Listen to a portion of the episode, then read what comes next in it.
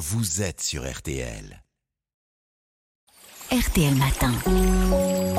Ça va beaucoup mieux. Avec vous, Aline Perraudin. Alors, la nouvelle année, hein, c'est pour beaucoup le moment de prendre de bonnes résolutions, notamment euh, pour être en meilleure santé. Est-ce que c'est une bonne idée de se fixer de tels objectifs? Mais en tout cas, ça peut faire du bien, hein, parce que la nouvelle année, c'est l'occasion bah, de prendre un nouveau départ, d'apporter du changement. On dit toujours ça, et puis c'est Mais le toujours la même danger, chose. hein, Ouais. c'est de vouloir se fixer trop d'objectifs et de vouloir changer trop de choses, Oui. peut-être en même temps dans sa vie. Alors, se garder un seul objectif, comme par exemple se remettre au sport, bah, c'est bien pour garder le cap. Alors, le problème des, ré- des- des résolutions, c'est qu'elles sont parfois euh, difficiles à, à tenir. C'est une question de volonté? Bah, pas seulement, c'est surtout une question de motivation et puis d'environnement. Chacun doit trouver ce qui va l'aider à passer à l'action. Chez Kina Rocha, docteur en psychologie à l'université de Lausanne que j'ai interviewée, elle conseille de commencer par écrire la raison pour laquelle on ressent le besoin de prendre cette résolution. Par exemple, je veux me remettre au sport pour avoir un corps ferme ou encore je veux me mettre à la méditation pour être moins stressé. Et on place ce qu'on a écrit dans un endroit où l'on peut le voir tous les jours. Un bon rappel, c'est bien pour le La cerveau. balance. il y a d'autres choses qui peuvent aider, Aline. Ben, c'est bien aussi de se demander pourquoi on n'a pas déjà accompli cette résolution. Comme me l'a expliqué chez Kina Rocha, cela permet de prendre conscience des obstacles et des difficultés que l'on peut rencontrer et s'y préparer.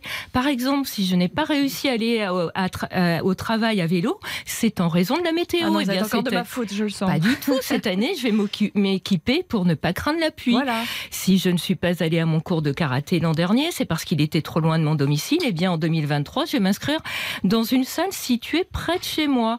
Pour atteindre un objectif, certaines conditions doivent être remplies.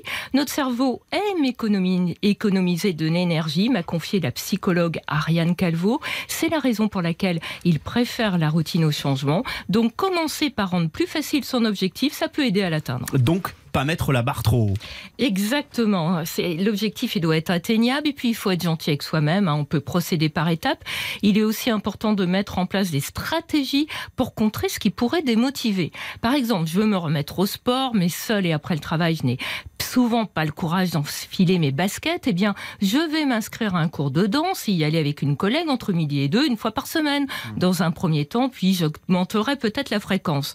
Il faut bien sûr hein, que l'activité fasse plaisir. Faire de l'exercice, ça peut être vécu comme une corvée, mais euh, aller à un cours de, sang- de danse, bah, ça peut être très plaisant. Et pour qu'une action devienne vraiment une habitude, eh bien, il faut l'inscrire dans son agenda. Par exemple, si vous avez pris la résolution de courir un semi-marathon, vous avez plus de chances de réussir si vous programmez vos séances d'entraînement dans la semaine. L'idée, c'est d'automatiser ces nouveaux comportements et d'agir sans même y penser. Plus un objectif est concret et planifié, plus on a de chances de l'atteindre.